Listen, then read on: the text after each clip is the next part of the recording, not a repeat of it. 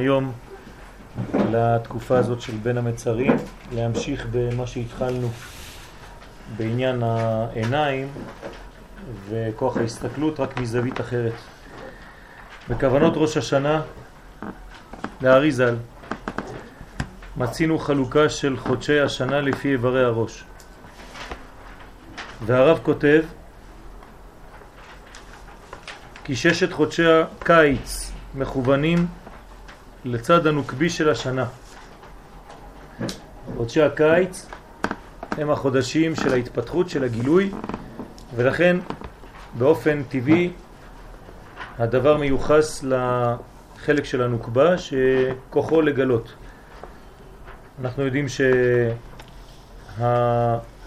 שהנוקבה היא הגילוי, ולכן במחלוקת בין אה, רבי אליעזר ורבי יהושע מתי נברא העולם בגמרא, האמת שהעולם נברא בכוח, בכוח הזכר שלו בתשרה, אבל הוא התגלה בניסן. תרתי משמע, לא רק בעניין של חודשים, הרי הזמן לא קיים בבריאת העולם, אלא שאפשר לומר שרק אה, כשעם ישראל נהיה לעם, אז נברא העולם. ומתי עם ישראל נהיה לעם? בחודש ניסן. זאת אומרת שהעולם נברא בתשרה, אבל הוא התגלה בניסן. אז זה לא אומר באותו תשרה, באותו ניסן של אותה שנה, אין שנה. כן? אלא ברעיון. הרעיון של תשרה זה רעיון של זכר, ורעיון של ניסן זה רעיון של גילוי. לכן עם ישראל קשור לגילוי. גילוי של מה? של האלוהות בעולם הזה. ולכן החודש הזה, ניסן, לכם, שייך לעם ישראל. למה החודש שייך לעם ישראל? כי הוא ממש כדוגמת כנסת ישראל, בת זוגו של הקדוש ברוך הוא. לכן אנחנו מיוחסים בטבע שלנו לחודש ניסן. ולפי החילוק הזה, החלוקה הזאת של הארי הקדוש, יוצא שיש מדרגה של שישה חודשים בשנה, שכל המדרגה הזאת של שישה חודשים קשורה לנוקבה. כלומר, לכנסת ישראל. כנסת ישראל יש לה כביכול חצי שנה שמתחילה מניסן. ניסן, נייר, סיוון, תמוז, אב, אלול. כל החודשים האלה שייכים לגילוי, כן, של המלכות. כל החודשים האחרים, תשרה, חשבן, כסלב, טבת, שבט ואדר, הם כביכול, כן, חודשים ששייכים יותר לזכר, לזריעה, לדבר שהוא יותר גנוז, עדיין לא נראה. לכן החודשים שמכוונים לצד הנוקבי של השנה, דהיינו לבחינת המלכות, כנסת ישראל. לפי חלוקה זו יוצא כי חודש ניסן עומד כנגד הגולגולת של הנוקבה. למה? כי זה החודש הראשון, חודש הראשון של הנקבה. כל פעם שאנחנו מתחילים במדרגה ראשונה של כל דבר, אנחנו מתחילים מהגולגולת, שזה החלק העליון. לכן, בגלל שאנחנו מתחילים בחודש ניסן את הנוקבה, מתחילים מהגולגולת. לכן חודש ניסן הוא כמו הגולגולת של הנקבה. אחרי זה, חודשי אייר וסיוון, כן? אחרי ניסן באים אייר וסיוון כנגד שתי האוזניים. חודשי תמוז ואב כנגד עיני הנוקבה, וחודש אלול כנגד החותם. אז יש לנו גולגולת, שתי אוזניים, שתי עיניים וחותם. מה? העיניים לפני האוזניים. תלוי. אם אתה מדבר על פנימיות, באוזניים יש פנימיות גבוהה יותר, כן, פנימיות האוזן אפילו מבפנים מגיע למדרגה גדולה יותר, יש מחלוקת בעניין הזה, כן, אה, בתורת הסוד. אז זה לא כל כך פשוט, מצד אחד הן גבוהות יותר, מצד שני הן פחות גבוהות. כאן לפי החלוקה הזאת יוצא שזה גבוה יותר מבחינת המיקום. וידוע הרמז הנמצא במגילת איכה בנוגע לחורבן בית המקדש בחודשי תמוז ואב, כן, כמו שכתוב שם באיכה א', על אלה אני בוכייה, עיני עיני יורד המים. התייחסנו כבר לפסוק הזה, עכשיו אנחנו מתייחסים אליו שוב בזווית אחרת, מחודשת. אבל עד שלא חרב, כן, הבית. חסר א', אם אתם רוצים לתקן. עד שלא חרב הבית, מה היה תפקידם של עיני הנוקבה? כלומר, אני מבין שאתה מייחס את העיניים לחורבן, עיני עיני יורד המים, זאת אומרת דמעות. אבל לפני זה, לא כל החיים היה חורבן בית המקדש, כן? היו הרבה שנים שלא היה חורבן. אז איך היית מתייחס לעיניים? מה, רק העיניים זה רק דמעות? זה רק כדי לבכות? אין משהו אחר בעיניים? אין להם תפקיד אחר? זאת השאלה. האם הן נוצרו אך ורק בשביל עניין הבכי? שבעקבות החורבן חז ושלום? למה כשמייחסים את העניין של העיניים, מיד אנחנו נופלים למדרגה של עיני עיני יורד המים? זאת השאלה, היא פשוטה. כדי להבין את תוכן הדברים, הנה יש לעיין בפיוט לך דודי. מה אנחנו רואים בפיוט לך דודי? שנכתב על ידי רבי שלמה אלקבץ זצ"ל, גיסו של הרמק, מעיר הקודש צפת, צפת, תיבנה ותיכונן, בו מתוארת שמחתו של החתן כלפי קלתו. החתן שמח על הקלה שיש לו. איך כתוב שם? כמו שכתוב שם, כמסוס חתן על קלה.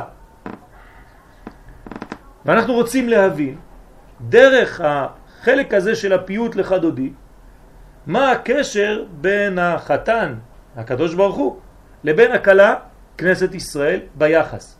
ונראה איך שתי העיניים, שהן מיוחסות לחודשים שלנו, תמוז ואב, גם כן מחוברות לכל העניין הזה.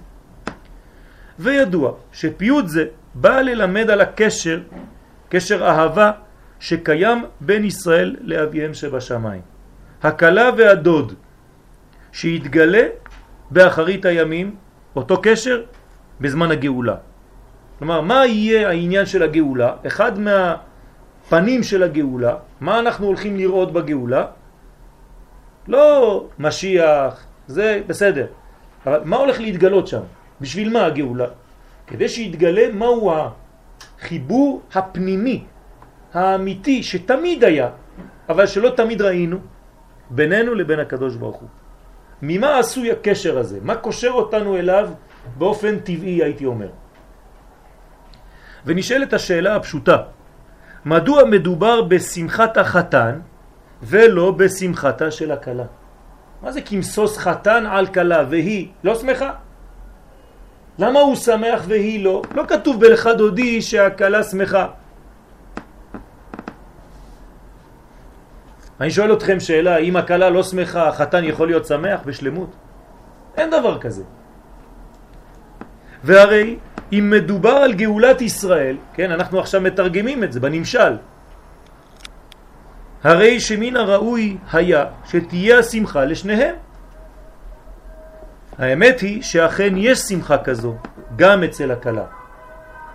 בתוכן הקלה שמחה, בפנימיות הקלה שמחה, אלא שהיא בושה מלגלותה. למה היא מתביישת אותה קלה לגלות שגם היא שמחה? ודבר דומה מצינו באהרון הכהן. עוד מעט נענה על השאלה. בינתיים אני נותן דוגמה אחרת. אהרון הכהן גם כן התבייש. כתוב בויקרא ט' שאמר לו משה רבנו, עליו השלום, קרב אל המזבח. למה הוא צריך לומר לו את זה? אהרון לא יודע מה יש לו לעשות? כיוון שהיה בוש ונכלם. אומרים לנו חכמים כי אהרון היה מתבייש להתקרב. זאת אומרת, ממש כדוגמת הקלה הזאת, שהחתן נמצא פה, והיא מתביישת להתקרב, ככה אהרון היה מתבייש, עד שבא משה ואומר לו, מה אתה עושה? תתקרב. כדברי הרמב"ן ז"ל, על ויקרא ט', פסוק ז', משל למה הדבר דומה? אומר הרמב"ן, למלך בשר ודם שנשא אישה, והייתה מתביישת מלפניו. נכנסה אצלה אחותה, אמרה לה, אחותי, למה נכנסת לדבר הזה? את עכשיו בקשר נישואין. למה נכנסת לפה? בשביל להתבייש? בשביל להיסגר? לא שתשמשי את המלך? הרי בשביל מה התחתנת? את לא התחתנת כדי לשמש את המלך? מה איתך? הגיסי דעתך ובואי שמשי את המלך. אז תתחילי לפעול את מה שאת צריכה לעשות. כך אמר לו משה לאהרון, אהרון אחי, למה נבחרת להיות כהן גדול? תשימו לב פה, אהרון ומשה, במשל זה שתי אחיות. למה? כי ביחס לקדוש ברוך הוא, הוא הזכר, ושתיהם, ושניהם נקבות. כלומר, גם משה הוא בחינת נקבה, ביחס לקודשא בריחו, וגם אהרון בחינת נקבה. אהרון מתבייש, ומשה כמו אחות, באה ואומרת לאהרון, כן, הגיסי דעתך, הרי נבחרת בשביל הדבר הזה, אז תעשי. אומר לו משה לאהרון, למה נבחרת להיות כהן גדול? לא שתשרה, תשרת. שתשרת לפני המקום? הרי בשביל זה באת לעניין הזה, לשרת את פני המקום. הגס דעתך ובוא, אותו דבר. ועבוד עבודתך. ויש אומרים, היה אהרון רואה את המזבח כתבנית שור, והיה מתיירא ממנו. כן, זה הזכיר לו את חטא העגל. אז הוא אומר, אני כבר uh, זוכר את הסרט הזה, הייתי כבר בסרט הזה, בטח הקדוש ברוך הוא כועס עליי, אני לא יכול להתקרב. נכנס משה אצלו, אמר לו, אהרון אחי, לא תירא ממה שאתה מתיירא. כלומר, אני יודע ממה אתה פוחד, אבל אל תפחד. הגז דעתך ובו קרב אליו. לכך אמר, קרב אל המזבח ויקרב אל המזבח, בזריזות. זאת אומרת, הוא ציפה, הוא חיכה, הוא המתין לרגע הזה שמשה בא ונותן לו כזאת, כן, בעיטה, נו, כנס. כן, מזרז אותו, דוחף אותו, קפוץ למים. מה קורה פה? למה הקלה מתביישת מהחתן? מה יש לה להתבייש? הרי הם הולכים להתחתן עכשיו. אם הבושה הזאת תמשיך כל חייהם, לא יהיה שמחה לא לו ולא לה. הרי קלה שמתביישת, יש לה גבול עד איפה הבושה. כן? יש זמנים שגם אם היא מתביישת והיא צנועה והכל, אבל היא צריכה להיפתח. וטעם דבר זה, כי בעבור שהיה אהרון קדוש השם, ואין בנפשו חטא זולתי מעשה העגל, היה החטא ההוא קבוע לו במחשבתו. אהרון, כן, החטא היה כל הזמן מול העיניים שלו. כעניין שנאמר בתהילים נ"א, וחטאתי נגדי תמיד. כן, כמו שאמר דוד המלך על בת שבע. והיה נדמה לו כאילו צורת העגל שם, מעכב בכפרותיו. איפה שהוא היה הולך, הוא היה רואה בעצם את מה? את החיסרון שלו. הוא לא היה רואה את מעלותיו, אלא את חסרונותיו. יש אנשים, זה סוג כזה של בניין, שבמקום לראות את הדברים, את התכונות הטובות, תמיד הוא אומר, מה אני, כן, עוד, ועם כל מה שעשיתי, אני בטח אה, לא מקובל פה, ואני מלוכלך, ותראה, וזאת אומרת שבמקום בניין, הוא נשאר באיזשהו שלב, כן, ברשימו של אותו חטא, וזה הופך להיות חטא מתמשך. למה? כי אנחנו צריכים לדעת גם לצאת מהמצבים. אם אתה לא מתקדם, אז לא רק שהחטא היה בנקודת זמן מסוימת, אלא אתה ממשיך את החטא כל יום. עצם העובדה שאתה נזכר בחטא, ואתה לא מסוגל לצאת ממנו, אתה כל הזמן רואה את עצמך בדיכאון. אז נכון שצריך, וחטאתי נגדי תמיד זה דבר טוב, אבל בתנאי שיש לך גם כן את העלייה ואת האפשרות לצאת מזה. לא לראות את החטא כחטא, אלא כפוטנציאל, כמשיכה כל כך גדולה, שאני רוצה שתהיה לי אותה משיכה בשביל הקודש. אולי בשביל זה חטאתי נגדי תמיד. לזכור כמה נמשכתי לחטא הזה? בברומטר זה היה שמונה על עשר? לפחות ככה אני צריך עכשיו להימשך לקדושה. אז בשביל זה זה טוב וחטאתי נגדי תמיד.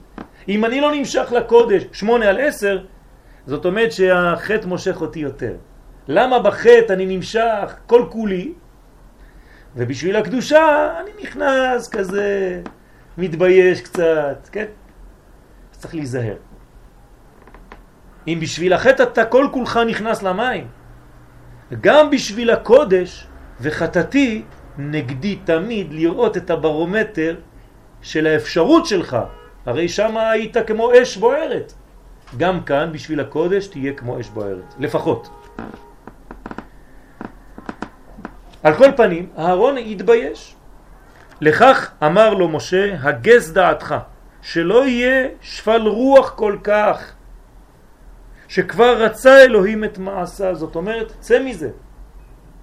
אל תישאר ברשימו של החטא. מי שנשאר ברשימו של החטא נשאר בעבר, תקוע באיזה סיפור. מבחינה פסיכולוגית זה יכול לקרות לכל אחד ואחד מאיתנו, שהוא נשאר באיזשהו שלב בחיים שלו, שמה שקרה לו בגיל פלוני, כל כך השאיר בו רשימו שהוא לא התנתק. אז אתה רואה אותו עכשיו, הוא נראה לך בין 30, בין 40, בין 50, בין 60, בין 70, אבל הוא ילד בן 5. הוא ילד בן 6. היא ילדה בת 8. למה? כי הוא נשאר, היא נשארה תקועה בחוויה שקראה לה, שקרתה לה. וזה סכנה גדולה. אם אתה לא יוצא מזה, מה אתה עושה? אתה מביא את החוויה הזאת איתך כל החיים. איפה שאתה נכנס, אתה בא עם הנזק הזה. במילים אחרות, אתה מחדש על עצמך את הנזק כל יום ויום.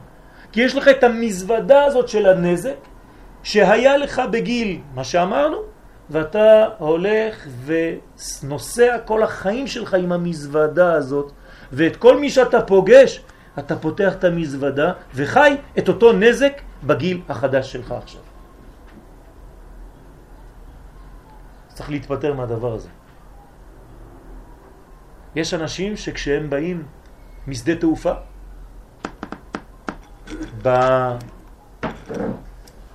במקום שאוספים בו את המזוודות, במקום לקחת את המזוודה שלהם, הם לוקחים מזוודה של מישהו אחר בטעות. וכל החיים שלהם הם הולכים עם המזוודה הזאת, שלא שייכת להם. הם לא יכולים לפתוח אותה כי היא לא שלהם. זה גזל. זה לא הסיפור שלהם בכלל במזוודה, אבל איפה שתראה אותם יש להם את המזוודה הזאת. הולכים לבית קפה, יש להם את המזוודה. הולכים לישון עם המזוודה. קמים בבוקר עם המזוודה, הולכים לעבודה עם המזוודה. זה שוקל להם 200 קילו והם לא יכולים להיפרד מהדבר הזה כל החיים שלהם. ומה כתוב על המזוודה? שם אחר בכלל, זה לא אני. אז מה אתה עושה עם זה? אתה משוגע. יש אנשים שסובלים מעומס יתר של מזוודות שלא שייכות להם בכלל. והאנשים האלה, תתפלו לשמוע, שהם חיים כל החיים שלהם עם סיפור של מישהו אחר שבא והשליח עליהם את כל מה שהיה שייך לו, זה לא הסיפור שלו. אז יוצאים מזה. יש אפשרויות לצאת מזה. אבל צריך לדעת את זה. כאן יש לנו גם רמז, נכון שזה לא נוגע לשיעור שלנו ישירות, אבל בכל זאת, אנחנו לא צריכים ואסור לנו להישאר גם כן עם הרשימו של החטאים שלנו שהביאו לחורבן בית המקדש. פה זה בצורת הארון שמתבייש להיכנס לקודש חזרה. גם אנחנו, יש לנו איזה בושה כזאת, הרגשה לאומית, בתת מודע, שלא מגיע לנו בית מקדש, כי אנחנו לא מספיק אנשים טובים. ודבר כזה, חז ושלום, זה יותר גרוע מאשר עונש שהקדוש ברוך הוא מביא על האדם. כי האדם מעניש את עצמו לבד. לי לא מגיע דבר כזה. תתפלל אתה בשבילי, אני מלוכלך. כמה פעמים אתם שומעים דברים כאלה? אתה יותר קרוב, הקדוש ברוך הוא שומע על התפילות שלך, אני... אסור להגיד דברים כאלה, לא באופן פרטי, וקל וחומר לא באופן לאומי, כלל ישראלי. מי שאומר דברים כאלה ונשאר בחוויה הזאת, הוא תמיד תקוע בעבר.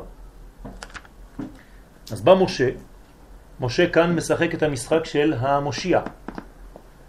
זה האח, זה החלק האחר שבי, היצר הטוב, שבא ואומר לי, תתעורר כבר, הגיסי דעתך, מה אתה מבלבל את המוח? תפסיק להישאר ברשימו של החטא, תתעורר, כנס לקודש. הקדוש ברוך הוא מחכה לך. הוא התחתן איתך, זה עוד יותר גדול. כנסת ישראל זה בת זוגו של הקדוש ברוך הוא, למה את מתביישת?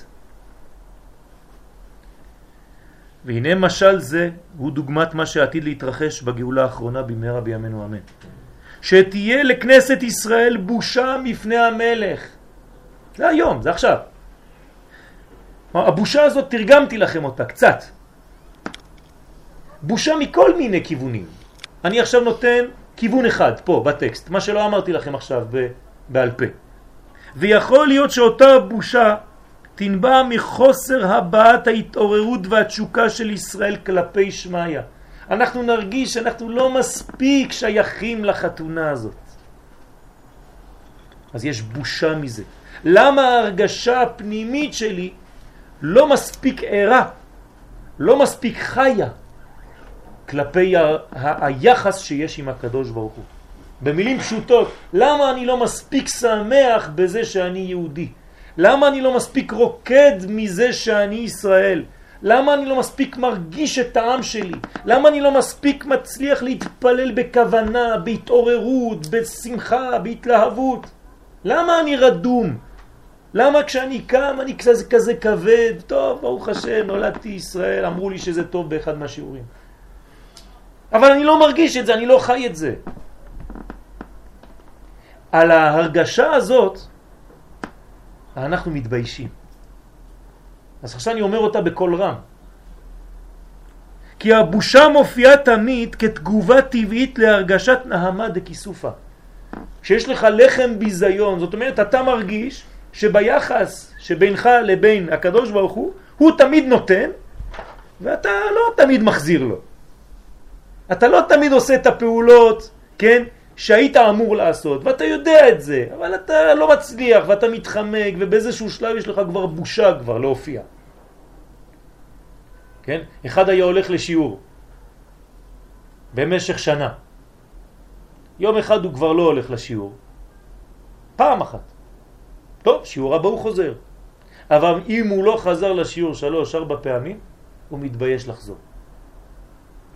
הוא מרגיש שהוא התנתק קצת מהזה, והוא כבר מתבייש אפילו להסתכל בפני הנותן. יש הרגשה כזאת. זה נקרא לחם ביזיון. יש נותן, אתה רק מקבל, מקבל, מקבל, אבל אתה לא מחזיר כלום, אין החזרת אור. אז אתה בעצמך, לא שאומרים לך משהו, אתה בעצמך מרגיש לא נעים. תמיד אני מקבל ולא נותן כלום. אתם יודעים שלפני שמתחתנים חייבים לחזור בתשובה. מי שלא חוזר בתשובה לפני החתונה לא יכול להתחתן. על מה צריך לחזור בתשובה? על האנוכיות שלנו. לפני החתונה אנחנו אגואיסטים גדולים. אנחנו כבר מתרגלים לחיות לבד. מה אני צריך? מה אני צריך עוד מישהו איתי? על זה אני חייב לחזור בתשובה כדי להצליח את החתונה שלי. אם אני לא חוזר בתשובה על האנוכיות שלי, אני אף פעם לא אוכל למצוא שום דבר. לא אוכל לבנות שום דבר. זה נעמה דכיסופה של המקבל חינם. ולכן מה שאמרו, הגיסי דעתך, הוא תיקון עניין זה בסוד הבעה ברורה של געגועי ישראל החיבור. איך אני מתקן את הדבר הזה? אני מתחיל להתגעגע. אם אני לא מתחיל להתגעגע, לא עשיתי שום דבר. אתם יודעים שאם תיקחו את כל הספרים של רבי נחמן מברסלב, זכותו תגן עלינו, ותנסו למצוא חוט אחד ששוזר את הכל, שמחבר בין הכל. מה האידאה של כל מה שהוא כתב? תמיד זה אותו דבר, תמיד. הגעגועים. אם אתה לא מתגעגע למדרגה, אף פעם לא תקבל אותה באמת. תמיד רבי נחמן אומר איזה סיפור שאחר כך הלך לאיבוד משהו ואתה רוצה ומשתוקק לחזור למצב. אלו רמזים בשביל החיים שלנו. אם אתה לא מתגעגע למשהו, אף פעם אתה לא תהיה בחוויה השלמה של אותו דבר שתקבל. חבל על הזמן. רק הגעגועים מעוררים אצלנו את החשק. במודע או לא מודע הגעגוע הזה? במודע, אתה צריך לבנות אותו. אתה צריך לבנות געגוע. איך בונים געגוע? געגוע זה משהו שכאילו היית בו. כן, אליו. בוודאי. כל דבר שיש לנו בחיים זה דבר שכבר היה לנו ונעלם. הכל. הרי למדנו על זה, נכון? שהיה בניין, חורבן ובניין. טעמנו כבר. עכשיו השאלה היא, שוב, זה טמון בי, אבל אני צריך להוציא את זה ולחוות את הגעגוע בחוש. כלומר, מדי פעם אני צריך להוציא תמונה מהכיס של הילד שלי, או של אשתי, ולהסתכל עליה ולהגיד, אה, ברוך השם, הקדוש ברוך הוא. כשאנחנו מדברים על מישהו שלא ראינו מזמן, ומסתכלים עליו ורואים תמונה שלו, פתאום אנחנו, הרגש מתחיל להתעורר, כן? אם אני עכשיו נותן שיעור, נגיד, על uh, כיבוד הורים, ואני אומר כמה אנחנו צריכים לכבד את האימא, ואני נותן לכם דבר שהוא מעורר את הרגש, פתאום אתם נזכרים באימא, ויש איזה מין הרגשה של חשק לבכות כמעט. ומיד אתה יוצא מהשיעור ואתה מרים טלפון. אותו דבר אנחנו צריכים אחרי כל שיעור עם הקדוש ברוך הוא. אם אני לא מרים טלפון לקדוש ברוך הוא אחרי השיעור, השיעור הזה היה פרווה. חבל. או שהמורה הוא הלא, או שהייתי ישן באמצע השיעור, אני עייף. אז זה נקרא געגועי ישראל אל החיבור המיוחל שלהם עם בוראם.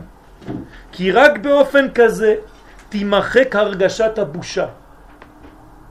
וממילא תהיה השמחה גדולה ושלמה. אבל בינתיים אין את ההרגשה הזאת. אז מה קורה? הקדוש ברוך הוא אומר, טוב, כל עוד ואתם לא מתגעגעים אלא האם מנתק את הקשר? לא. מה עושה הקדוש ברוך הוא ברוב חסדיו? אפילו כשכנסת ישראל עדיין לא התעוררה לגעגועים, מרגיע המלך את הכלה ואומר לה מה שאנחנו אומרים בהמשך של חדודי. לא תבושי ולא תקלמי, מה תשתוכחי ומה תהני, בך יחסו עניי עמי. את לא יכולה להישאר במצב הזה, אל תתביישי, אני פה, אני מחכה לך, אבל תדעי לך שכל עם ישראל תלוי בך. בך יחסו עניי עמי. כולם מחכים, הם חוסים תחת כנפך. אז את צריכה להתעורר. ואין השמחה השלמה יכולה להתגלות אלא כששניהם יחד, גם החתן וגם הכלה, ירגישו אותה. וללא כל בושה.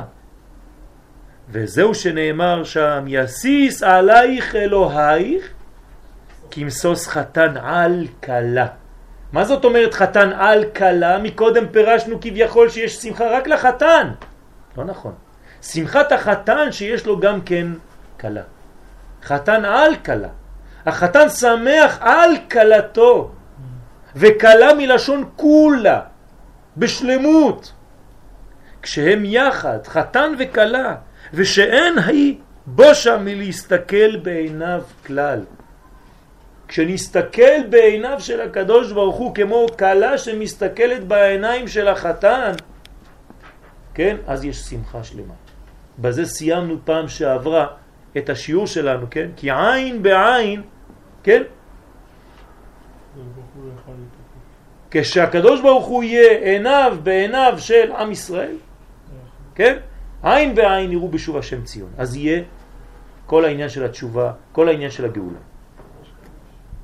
והוא, הוא, נכון, בעניין של הקדושה, והוא, הוא ההבדל העיקרי שהיה בין דור המדבר ודור באי ארץ ישראל. כי אצל דור המדבר הכל היה בגדר נס, ממעלה למטה. מה זה אומר? שבסופו של דבר אחרי כמה שנים של מדבר, מה קורה? כשאתה תמיד מקבל, רק אני נותן, אתה תמיד מקבל, מה קורה בסופו של דבר? אתה שונא אותי, חס ושלום. אמרתי לכם כבר, זה פשוט. האנשים שנתתי, שנתתם להם הכי הכי הרבה בחיים, הם שונאים אתכם. כי לא ידעתם איך לתת להם. אם אתה יודע לתת למישהו, הוא לא ישנא אותך, הוא יאהב אותך. אבל אם אתה סתם נותן לו, בסופו של דבר יש בלגן גדול, כי הוא לא סובל כבר. למה הוא לא סובל? כי זה הרגשה טבעית. אני לא יכול לסבול שאני רק מקבל ואני לא מחזיר לך. דור המדבר, הרי הכל בגדר נס. הכל בא מלמעלה מהשמיים. מה הם עושים? הולכים, אפילו לא הולכים. יש להם איזה מין שטיח שהכל מתקדם שם. ענן, ענני כבוד. מי נתן להם? הולך איתם. עכשיו, הכל עניין של מזגנים. מים, בעירה של מרים, מתקדם איתם. מה יש עוד? מן, לחם מן השמיים. אתה יוצא, ליד הבית יש לך בגט. מה, מה זה? מן, ענני כבוד, מי באר וכו'. יוצא שבסופו של דבר אני מגדל דור של מפונקים. אז מצד אחד אתה אומר, איזה יופי, פש, הכל הולך איתם, הכל ניסי, יש אנשים שרוצים רק הנהגה כזאת של הקדוש ברוך הוא. ויש את הדור החדש, דור הנכנס לארץ. אבל דור באי הארץ היו צריכים לקבל דרך מלחמות וקניין מצד הדין ממש. זה קשה. וההבדל דומה מצינו בין אהרון והכהן ופנחס הכהן. כן, פרשה של שבוע שעבר. אהרון קיבל כהונתו בחסד עליון. אתם מבינים למה הוא מתבייש? לעומת פנחס שקיבלה בדין תחת אשר קינא לאלוהיו. זאת אומרת שפנחס קנה את כהונתו לעומת אהרון שקיבל את כהונתו חינם.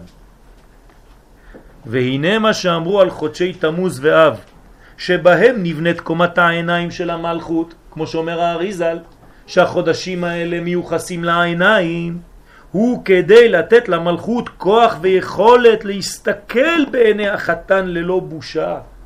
מה אני צריך לעשות עכשיו? החודשים האלה עוברים, נכון? עוד מעט ראש חודש, אב כבר. מה עשיתי בחודש הזה כדי לתקן את מה שנפגם בחודש הזה? מה עשיתי? בוא נהיה כנים עם עצמנו. הרי אמרנו שהפגם של החודש הזה זה עיניים. היו המרגלים באותה תקופה תרים את ארץ ישראל, הסתכלו על ארץ ישראל בעין לא טובה.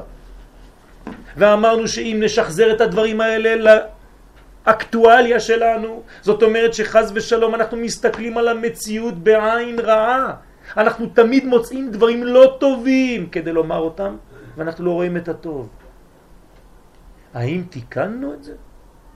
תעשו חשבון נפש, כל אחד. אני מדבר על עצמי. האם בחודש הזה התחלתי לתקן את העין הימנית שלי? כי חודש הבא זה עין שמאלית. האם התחלתי לתקן? האם אני רואה יותר טוב קצת אצל האחרים? או תמיד אני רואה בהם את הרע? עוד יותר, האם בעצמי אני רואה רק את הרע? או אני גם כן מחמיא לעצמי ואוהב את עצמי קצת יותר ורואה בי דברים טובים. כי אם אני לא רואה בי דברים טובים, אף אחד לא יראה אותם. ואם אני לא סולח לעצמי ולא אוהב את עצמי, אף אחד לא יאהב אותי ואף אחד לא יסלח לי. מי שלא מרחם על עצמו לא מרחמים עליו, מן השמיים אפילו, חז ושלום. זה עין טובה. עין טובה זה הדבר הכי חשוב. איפה ראינו את זה? בפרקי אבות, נכון? מי שאמר עין טובה, רואה אני בדברי רבי אלעזר בן ערך, כן? את כל מה שאתם אמרתם, כל שאר התלמידים, שבכלל דבריו דבריכם, דבריכם בדבריו. זאת אומרת, העין טובה זה הדבר שהוא חלק, כן? שם כתוב לב טוב, נכון? לב טוב. אבל העניין זה ש... הפנימיות, כן? זה העיניים. כי זה נקרא סרסורי דעבירה מצד אחד, לב ועיניים, כי זה קשור. כי זה הפנימיות, זה התוכן. והעין כשהיא בטוב, היא מתקנת את הכל. לכן בחודש הזה אני צריך ללמוד מחדש איך לראות את הקדוש ברוך הוא בלי בושה. אנחנו מתכוננים לחודש אלול. כלומר שתפקיד העיניים בחודשים אלה היה מתחילת בריאתו של העולם להשיג מדרגת הייחוד עין בעין. לא לחשוב שבגלל שהאריזל אומר לנו ששתי העיניים יש להם רמז במגילת איכה על אלה אנוכי בוכייה או אני בוכייה איני איני יורדה מים אז תגיד טוב אז העיניים זה רק כדי לבכות בשביל מה יש לנו עיניים? כדי לבכות חס ושלום יש לנו עיניים מתחילת הבריאה לפני שהיה חורבן כדי להסתכל אחד בשני כשאוהבים אלא שכשנפגמה המדרגה תורגם הדבר לבכי זה בדיעבד, זה לא לכתחילה מאותם עיניים בחורבן בית המקדש. ובאמת לכל איבר ואיבר מאיברי הראש, לפי חלוקתו של האריזל, מקביל גילוי מיוחד שקרה באותם זמנים. למשל, בחודשי, בחודשי ניסן, אייר וסיוון, מה קרה? שכנגדם נבנית המלכות, כן? אמרנו שגולגולת בניסן, שתי אוזניים באייר וסיוון, אז בואו נראה בהיסטוריה מה קרה. הנה באמת, על ניסן נאמר החודש הזה לכם ראש חודשי, אתם רואים שזה התחלה, זה כמו הגולגולת. אחר כך שמעו ישראל את הקולות בהר סיני, רמז לבחיתת האוזניים באייר וסיוון. גם באייר היה כבר פסח שני, וגם בסיוון קיבלו כבר את השמיעה האלוהית. אנחנו רואים שזה ממש מתאים, אלא שעניין כפיית ההר כגיגית העצים את הרגשת הבושה אצל ישראל. למה? עוד פעם, זה בא מלמעלה, איזה מין חיוב כזה. אם הם היו אומרים, אנחנו רוצים הכל, אל תכפה עלינו את ההר כגיגית, לא צריך, אז הייתה שמחה יותר גדולה. אבל הכפייה, הם יצאו משם עם קצת בושה. וואי, איזה בושה, היה צריך לשים לנו את ההר על הראש, אם לא, לא היינו. זה בושה. הוא הכריח אותי לאכול, לא רציתי. לא שמעו את הקולות, הם ראו את הקולות. מה? הם ראו. כל העם רואים את הקולות, אבל קול כן? זה רק שמה, ברגע הזה. כן? אבל יש גם שמיעה. יש גם שמיעה, כמובן. זה לא שרק בגלל שכל החושים שם הפכו להיות דבר אחד, שאין שמיעה. זה היה רק בגדר נס. ולכן גם השמחה לא הופיעה בשלמות. והעובדה היא שבמתן תורה נבהלו ישראל. אם זה כל כך כיף מתן תורה, למה אתם בורחים? כמה ברחו עם ישראל? קילומטרים, התחילו לרוץ מהר סיני, אתם יודעים את זה. עזבו את הר סיני, התחילו לרוץ. העם שלם מתחיל לברוח. כי לא יכלו לעמוד בפני המלך. התחיל להגיד להם דברות ראשונים, התחילו לרוץ. לא יכולים לסבול, למה? בושה. ואם היה המשך לבניין המלכות כמתוכנן. מה היה צריך להיות? אמרנו ניסן, גולגולת. אייר, סיוון, אוזניים. תמוז ואב היה צריך להיות עיניים, נכון? אם היה המשך המתוכנן, אזי בהגיע חודשי תמוז ואב, היו העיניים מוכנות לראות את האור האלוהי הגדול ללא הרגשת הבושה. אז מה זה אומר פרקטי? באופן פרקטי בעולם שלנו, מה היה צריך להיות בחודשי תמוז ואב? היה צריך להיות משהו. מעולה. עוד מעט תראו מה היה צריך להיות. והמדרש בילקוט פרשת פנחס מסביר שהקדוש ברוך הוא רצה לקבוע שני מועדים בחודשים האלה היה אמור להיות שני מועדים אחד בחודש תמוז והשני בחודש אב אשר בכוחם הייתה אמורה להיות השלמת השמחה של החגים שקדמו בניסן, אייר וסיוון כלומר השלמת שמחת הפסח ופסח שני ומתן תורה וכל זה בכוח העיניים המיוחד להם. העניין המיוחד לשני החודשים האלה. מה היה צריך להיות באופן פשוט? המגלה את החיבה והאהבה שבין ישראל לאביהם שבשמיים.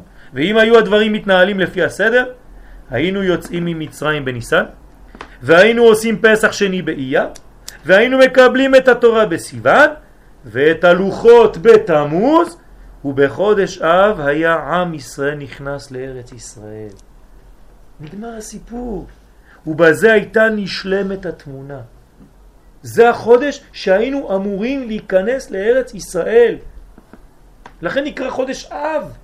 זה האבא של הכל. זה האלף בית של הכל, כן? אב.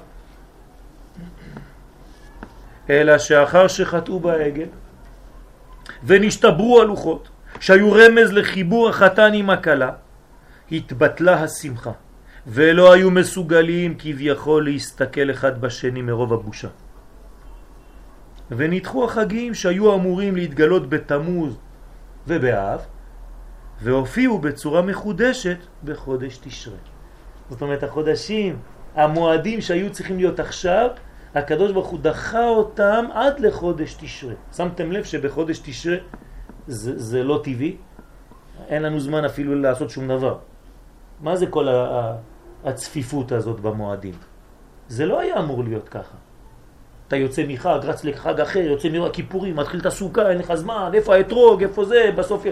מה הולך פה? למה הלחץ הזה? בחודש תשרה, והם, תשימו לב, ככה היה אמור להיות. ראש השנה, יום הכיפורים, חג הסוכות, שמיני עצרת, כן? ובאמת תמצא בהם עניין ההסתכלות ששייך לתמוז ואב. זאת אומרת, אם אני צודק במה שאני אומר עכשיו, אני אמור למצוא בחודש תשרה את העניין של העיניים. שלהרי כל זה היה שייך לאן? לתמוז ואב, שזה העיניים. אז בואו נראה, שמתעורר בהם. והנה באמת, כי בראש השנה נאמר שכל הברואים עוברים לפניו לדין, כבני מרות. מה זה עוברים לפניו? הוא מסתכל עליהם. כל אחד עובר והוא מדייק בהסתכלות הזאת. וגם ביום הכיפורים מתגלה הסתכלות האלוהית על מעשה הבריאה כולה. ולכן יש כאן עניין ברור הקשור להסתכלות העיניים. אלא שנתהפך הדבר, הדבר מאהבה ורחמים להסתכלות שהיא ממידת הדין והמשפט. ראש השנה ויום הכיפורים כל המועדים. רק החוויה כבר אתה מרגיש את חודש אלול, מתחיל להיות לך קר. בחג הסוכות, אותו דבר, מתחדשת ההסתכלות האלוהית על האדם, וגם ההסתכלות של האדם על מה שיכול להשיג מבעד לסכך של הסוכה. כן, אנחנו מסתכלים בחורים, כן, מציץ מן החרקים, זה הרמז. אתם יודעים שמה שאנחנו רואים מבעד לסוכה, לסכך של הסוכה, זה אור שהוא מעולם הבא. רק שאסור לנו להסתכל עליו בלי מסכים, אז שמו לנו מסך, מסך זה לשון סכך, כדי שנסתכל בעולם הבא, אבל עם מסך. כמו אינומה? כן, מה? כמו אינומה? כמו אינומה, כן. וידוע ששרה אימנו נקראה עסקה, לפי שהייתה שוחה ברוח הקודש. סוד ההסתכלות הנבואית, הפנימית שהייתה לה. לכן כל העניין של הסכך זה נבואה. היינו מסתכלים ורואים מבעד לחורים האלה. ולכן בחג הסוכות נמתקת אותה הסתכלות שהתחילה בדין.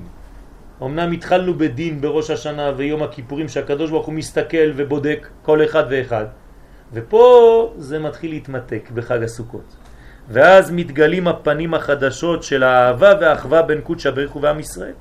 כמו שכתבו חז"ל ברמז על החג הזה שהקדוש ברוך הוא מבקש מישראל כביכול בואו ונשמח אני ואתם. זה חג הסוכות. כחתן המבקש לשמח את כלתו. ועוד רמז לשמחת החתנים בשבעת ימי חג הסוכות, הדומה לחופה, יחד עם שבעת האושפיזין, שכולם באים לרמוז על סוד שבע ברכות. מה זה שבעת האושפיזין? זה שבע ברכות, זה חופה, כל הסוכה זה חופה, כמו שאמרת. ועל ריבוי שמחתם של החתן והכלה. יוצא כי עניין ההסתכלות הוא סוד הייחוד בצורתו העליונה והפנימית. עכשיו אני נכנס ברשותכם קצת יותר לפנימיות הדברים. ברוך אתה אדוני אלוהינו מלך העולם שהכל נהיה בדברו.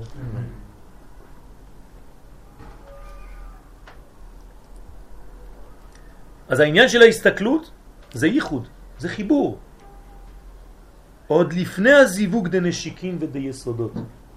אתם יודעים, כתוב בתורת הסוד, כן, ברשותכם, אני יודע שאני פה נותן שיעור לאנשים שיודעים הרבה יותר ממני. אבל אני מעביר את השיעור כי, כי ביקשו ממני להעביר ואני ממש מבקש מחילה מכולכם.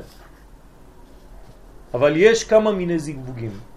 הזיווג העליון הוא זיווג שנמצא במחשבה. לאחר מכן, הזיווג הוא זיווג דנשיקין, רוחה ברוחה. ויש אחר כך זיווג דיסודות. זה הזיווג האחרון, התחתון. כלומר, הזיווג העליון הוא בהסתכלות. כשהחתן מסתכל בעיני הקלה, יש כבר שם הזיווג. וסוד זה הוא החיבור הראשון הכולל את כל שאר הייחודים שיבואו בעקבותיו. מובן איפה מדוע דווקא כשמתבטלת ההסתכלות, אם החלק העליון יתבטל, אז בקומה, במקומה מופיעה העצבות והבכייה בסוד עיני עיני יורדה מים. אומרת, במקום שזה יהיה התחלה לכל שאר הזיווגים, שבסופו של דבר יוליד הזיווג העליון, חז ושלום, במקום להיות של הסתכלות ושל חיבה ושל זיווג, זה הוליד משהו אחר, זה הוליד דמעות. ועיקר הבכי בלילה ולא ביום. ככה מלמדים חז"ל. כי הגלות משולה ללילה, וכדברי הפסוק באיכה, בכו תבכה בלילה, ודמעתה על לחייה. רש"י מלמד, בכו תבכה, שתי בכיות על שתי חורבנים, ככה אומר רש"י. וזה גם כן מלמד אותנו על העיניים, שתי עיניים. בלילה, אומר רש"י, שהמקדש נשרף בלילה. דאמר מור לעת ערב והציתו בו את האור, את האור, כן? את האש. בלילה שרפו את המקדש. דבר אחר, בלילה, לילה של בחיית מרגלים בתשעה באב גרמה להם. מתי בחו המרגלים וגרמו בחייה לעם ישראל? בלילה הוא כתוב. ושם גם כן אומרים לנו חז"ל שבגלל שבחו בחיית חינם, אז יש להם בחייה לדורות. בלילה. דבר אחר בלילה, שכל הבוכה בלילה, אומר רש"י, השומע קולו בוכה עמו. אומרת, מי שאתה שומע בלילה זה מין קורע את השקט. אז אדם חז ושלום שבוכה בלילה, כן, מי ששומע אותו מתחיל לבכות איתו. זה קורה לתינוקות. תינוק ששומע תינוק אחר בוכה, מתחיל לבכות איתו. יש ביניהם איזה אחווה, אחוות לוחמים, כן? ודמעתה על לחייה, למה הדמעה על לחייה? אומר רש"י, מתוך שהיא בוכה תמיד. אז הדמעות אפילו כבר לא בעיניים, הם כבר על לחיים. כל הזמן אתה רואה את הלחיים עם איזה מין, אה, כן, דמעה ניגרת. האריזל מסביר בשאר הכוונות שבגלות אין ייחוד למלכות עם זה בעלה בלילה. כלומר, יש זיווג לא שלם, אני לא רוצה להיכנס לכל הפרטים, אבל אין זיווג בין זעיר אנפין לבין מלכות בגלות בזמן הלילה. אין זיווג בלילה. ביום יש, בזכות התפילות, אבל זיווג לא שלם, אבל בלילה אין זיווג. זאת אומרת, אין חיבור במילים פשוטות בין הקדוש ברוך הוא לבין כנסת ישראל, כביכול בלילה. זה זמן הגלות. וזו הסיבה הפנימית לריבוי הבכי דווקא בלילה. כי אין חיבור. וכן מבואר בברכות, מסכת ברכות דף ג' עמוד א'. רבי אליעזר אומר שלוש משמרות הווה הלילה. ועל כל משמר ומשמר יושב הקדוש ברוך הוא ושואג כארי. שנאמר השם ממרום ישאג וממעון קודשו ייתן קולו. שהאוג ישאג על נבהו. נבהו בית המקדש, כן? הקדוש ברוך הוא שואג בין כל משמרת למשמרת, כל הלילה זה הגלות, שלוש משמרות יש בגלות. ועל כל משמרת ומשמרת הקדוש ברוך הוא שואג בעצם למה עוד לא נבנה בית המקדש. זה הרמז. וסימן לדבר אומרים לנו בגברה, משמרה ראשונה, כלומר בחלק הראשון של הלילה, חמור נוער. אתה שומע חמורים נוערים. שנייה, כלבים צועקים. שלישית, תינוק יונק משדה אמו ואישה מספרת עם בעלה. ואז אתה מגיע לבוקר. מה זה הרמזים האלה? מה חז"ל באו ללמד אותנו?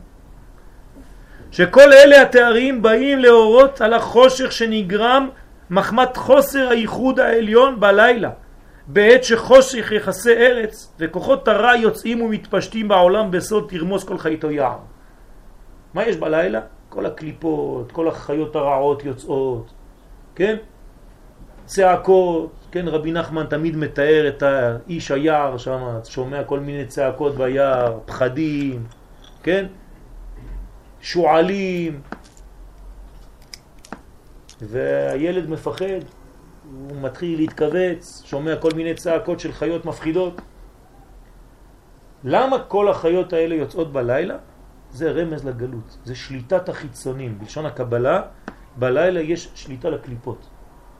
האור שזה רמז לחסד, כן, מתמעט, ובמקומו מופיע הלילה שזה חיסרון של אור, כן? ושם מופיעים כל הקליפות. הקדוש ברוך הוא נתן שליטה גם לזה. מה זה חמור נוער? אמרנו שבמשמרה הראשונה של הלילה חמור נוער.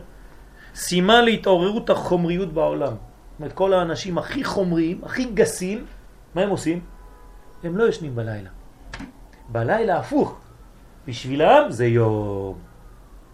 כל אנשי הלילה, לא, אני לא מדבר על המקובלים, כן? אלה דווקא ב, ב, בסוד, בדקות. אני מדבר על האחרים, מה הם עושים? כל הדברים הכי גסים, הכי חומריים, הכי הנמשכים לעולם הזה, זה בלילה, שם הם חוגגים. כן? כמו המחבלים. מתי הם יוצאים? בלילה. כלבים צועקים. מה זה הכלבים הצועקים? הב, הב. זה אנשים שיש להם רק רצון לקבל. תן, תן, הב, הב, תביא, תביא. רמז לפגמים של הרצון לקבל לעצמו, שזה גם כן רמז לכלבים שצועקים. עד שמתחיל בניינה של המלכות מנקודה קטנה, קטנה, קטנה, לגדלות, בסוד תינוק יונק משדי אמו. פתאום אתה רואה איזה תינוק מתחיל לנוק לאט לאט, כן? זה בניין המלכות שמתחיל להתחדש. יונק, כמה הוא יונק? כן? אתם רואים כמה חלב התינוק יונק כשהוא נולד? כאלה כמויות קטנות, אה, מודדים לו קו אחד בבקבוק. עד שבסוף הלילה, בזמן תפילת ותיקין, אישה מספרת עם בעלה. עד שמגיעים לשלב הזה שכנסת ישראל היא כבר גדלה והיא מסוגלת לספר עם בעלה, עם הקדוש ברוך הוא. זה רמזים, כל זה רמזים מה קורה בלילה. סוד תחילת הייחוד שנמשך במשך היום על ידי שלוש תפילות. כן, כל תפילה ותפילה, שחרית, מנחה וערבית, זה בעצם זמנים של זיווג בין הקדוש ברוך הוא לבין כנסת ישראל. מתי נעשה הזיווג? בעמידה. כל עמידה, שחרית, מנחה, ערבית, יש זיווג. מתי בעמידה? בשים שלום. כשהם מגיעים לשים שלום, שם יש זיווג. שים שלום, שלום זה רמז לספירת היסוד, היסוד נקרא שלום. שים שלום והמבין יבין. וכל זה מסביר סיבת הבכייה דווקא בלילה. והוא מפני שאין אז ייחוד, אין חיבור. כשהחתן והכלה לא מתחברים, כשהם ברוגז, אז יש בכייה, יש בכי, יש מרירות. החתן מר והכלה על הענה. ולפי פירוש האבן עזרא ברש פרשת בעלותך, זה היה עיקר מעלת המנורה. מה אומר האבן עזרא? חידוש נפלא, שהיו מדליקים אותה בלילה את המנורה. למה? להמשיך על ידה, על ידי זה את בחינת הערת היום. כשהיה בית המקדש, כשהייתה המנורה, אמרנו שהזיווג לא נמצא בלילה. הרי בלילה זהו, אין, הולכים לישון. אבל כדי להמשיך את כל הזיווגים שהיו ביום, הקדוש ברוך הוא מצא פתרון.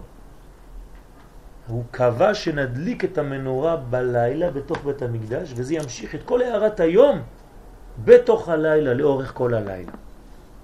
כי ידוע שהדיבור האלוהי היה מתגלה למשה רבנו עליו השלום רק ביום.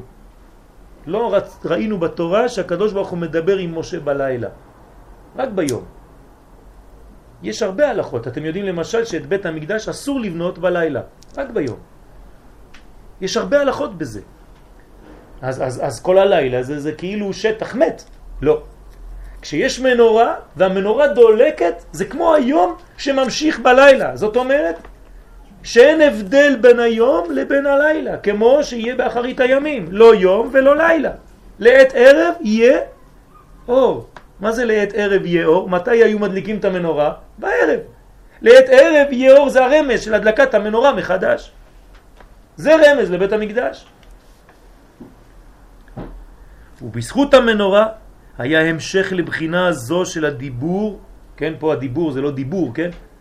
זה דרך האור, גם כן נקרא דיבור. יש הרבה סוגים של דיבורים. אני לא צריך לדבר איתך במילה, בפה, כדי שתשמע את קולי. יש דיבורים עם העיניים, יש דיבורים ברמזים, יש דיבורים בתנועת גוף, יש מלא דיבורים.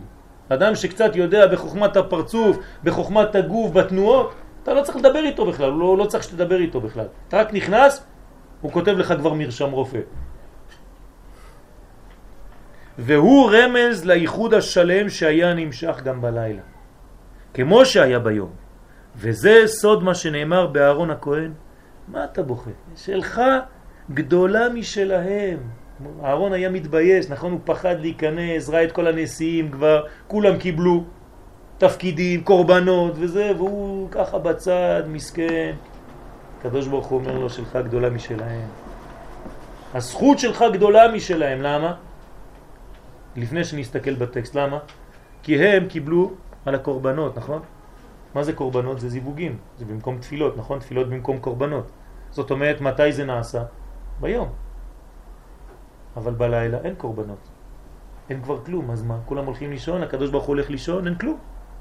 שלך הארון גדולה משלהם. כשכולם כבר מפסיקים עם הזיווגים של היום, אתה מתחיל זיווג שהוא נדיר ביותר, זיווג לילי, המשך של בחינת היום בלילה.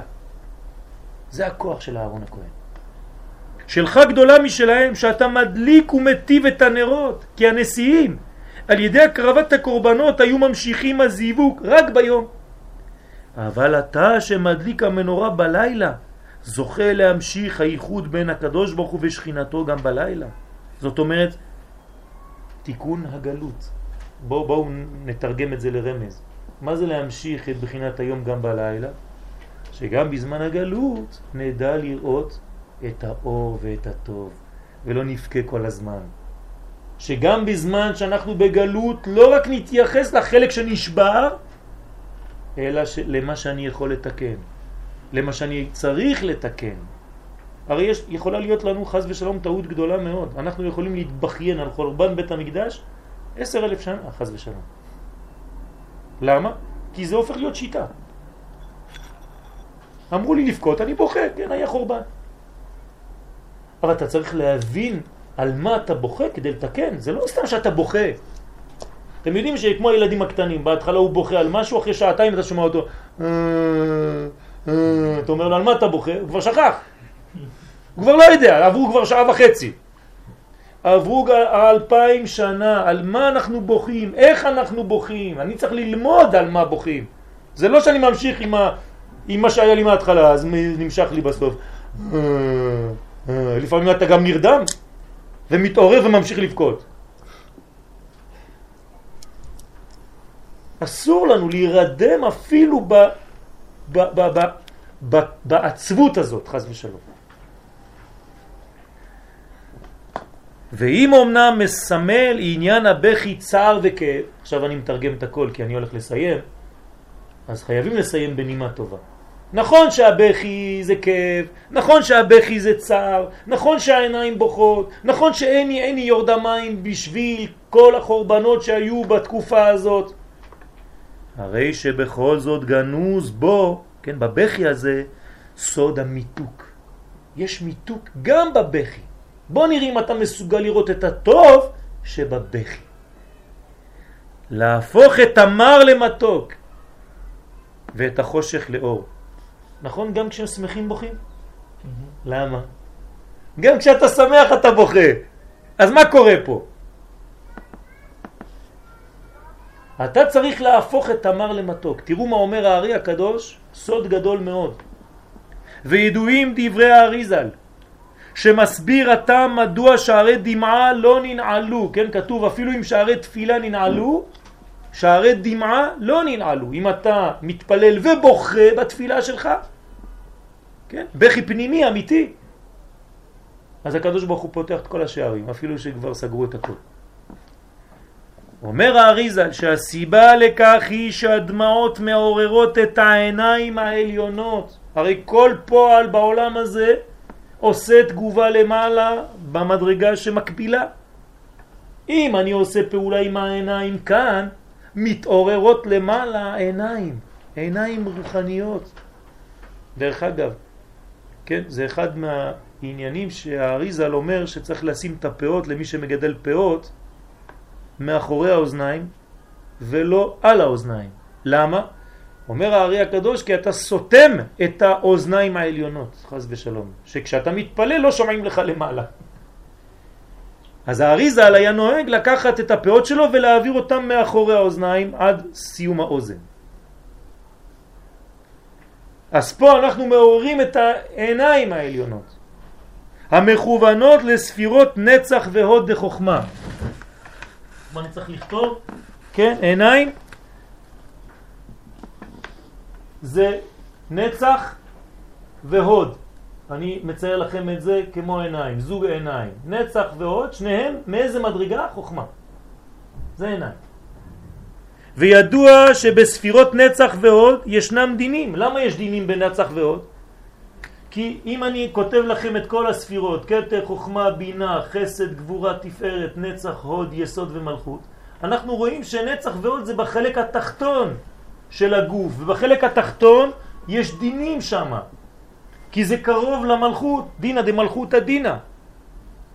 אז בנצח והוד תמיד יש דינים. ולכן תיבת דמעה, תיקחו את המילה דמעה עם הכולל, עולה בגמטריה 120, זה דמעה. עם הכולל, כן? רמז ל-120 צירופים של שם אלוהים. ידוע, כן, ששם אלוהים מרמז על מידת הדין, נכון? כמה צירופים יש, אומר האריזל, מלמד אותנו, בשאר הכוונות, גם כן בעניין של יציאת מצרים, שם בדרושים, הוא מביא שיש 120 צירופים לשם אלוהים. למה יש 120 צירופים? פשוט, יש חמש אותיות. חמש אותיות, אז חמש כפול ארבע, כפול שלוש, כפול שתיים, כפול אחד, יוצא לך 120. אז יש לך 120 צירופים לשם אלוהים. ושם אלוהים מורה על דינים. זאת אומרת שכשאתה בוכה, הדמעה היא מרמזת על כל הדינים האלה שמתעוררים. וכיוון שדרך הדמעה יוצאת מן העין, עכשיו הדמעה מה אתה עושה? אתה לא שומר אותה בפנים, מה אתה עושה? אתה מוציא אותה החוצה, נכון? אז מה קורה? הדין לא נשאר בתוכך, הוא יוצא.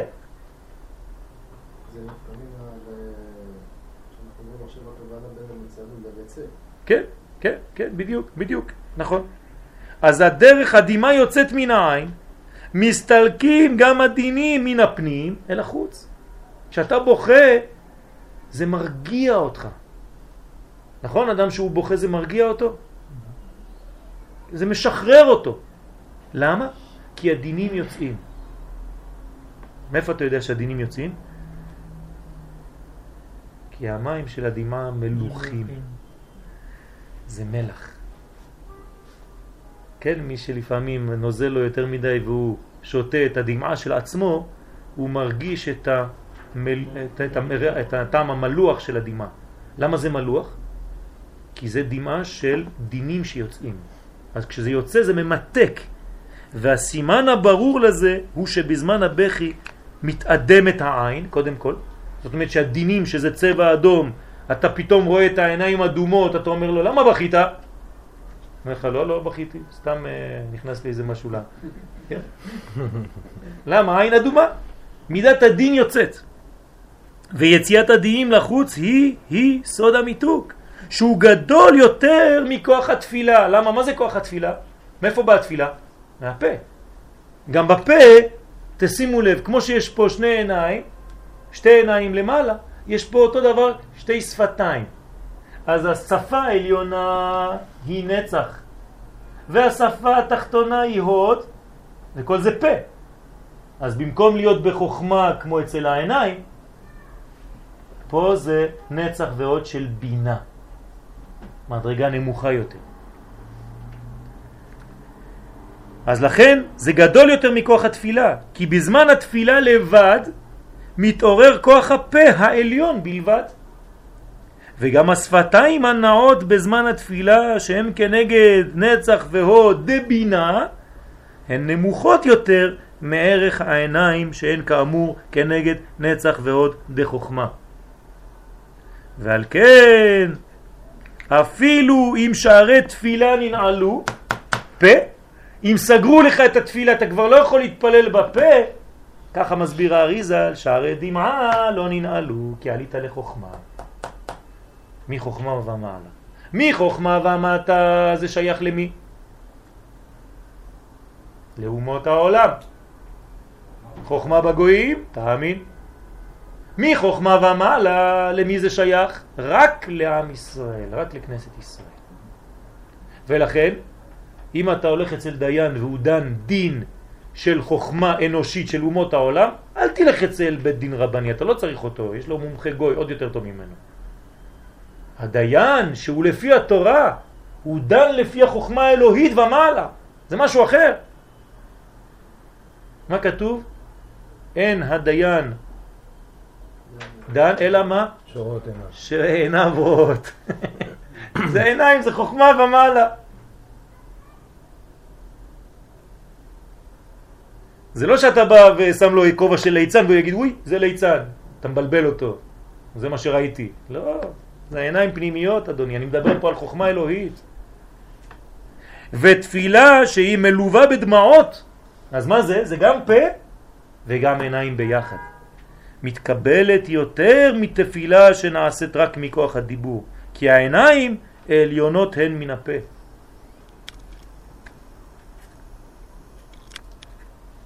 והנה, זה עכשיו הסוכריה על ההוגה. כשתחסיר מספר דמעה, כן, אתה לוקח את המספר דמעה, עכשיו בלי הכולל, כמה זה דמעה בלי הכולל? 119, נכון? אז 119, כן, 119. מאיפה זה יורד? מהעיניים. כמה זה עין? 70. 70. כמה עיניים יש? שניים. כמה זה? 140. אני לוקח את שתי העיניים, 140, מוריד מהם דמעה 119, אני מקבל 21, שם אקיה. שם אקיה זה שם של מיתוק. זה בא מהמצח, זה המיתוק, זה התיקון, תמיד, תמיד, תמיד שם אקיה בא ומתקן. באופן הכי פשוט, בלי קבלה. למה אקיה זה מתקן? יש תקווה לעתיד. יפה מאוד, יש עתיד, אני אהיה, יש לך עוד חיים, אל תדאג, הכל ממשיך. אתה מרגיע אותו, אהיה אשר אהיה, אני תמיד איתך. לא חשוב מה יהיה, אני אהיה. זה העניין של הגילוי. לכן אם תחסיר מספר דמעה בלי הכולל שעולה קי"ט 119 ממספר שתי פעמים עין שעולים למספר קמ 140 תקבל מספר כ"א, כן? 140 פחות 119 21 שהוא סוד שם אחיה המרמז על גילוי המדרגה העליונה שבאה למתק את הדינים. בעזרת השם אנחנו צריכים לגלות את השם הזה. למה כשמשה אומר לקדוש ברוך הוא, כן, מה אומר עליהם? זה גאולה. אומר לו, אהיה אשר אהיה. זה העניין. זאת אומרת, תן, תן להם את ההרגשה שיש עתיד. תן להם את ההרגשה שהם לא סתם בונים לריק, שהם סתם לא מתקדמים בחיים שלהם. אדם שיודע שיש לו עתיד, הוא כבר נרגע. אדם שלא יודע לאן הוא הולך, הוא משתגע. אז אנחנו הולכים לכיוון הגאולה. אנחנו הולכים לכיוון בניין בית שלישי. אנחנו הולכים לכיוון החיזוק והאחווה והאהבה בינינו. לבניין העם, לבניין הארץ, לבניין הסגולה וגילוי הסגולה. וכל זה פשוט מביא אותנו לאופטימיות, אפילו בזמן שהוא, כן, כבד של תמוז ואב. גם פה אנחנו צריכים לראות את החצי הכוס המלאה ולהתמלא בתקווה בעזרת השם על גאולתנו במהרה בימינו אמן. אמן. תקופת בין המצרים. אה, מה יש שבוע הבא? למה מה יש?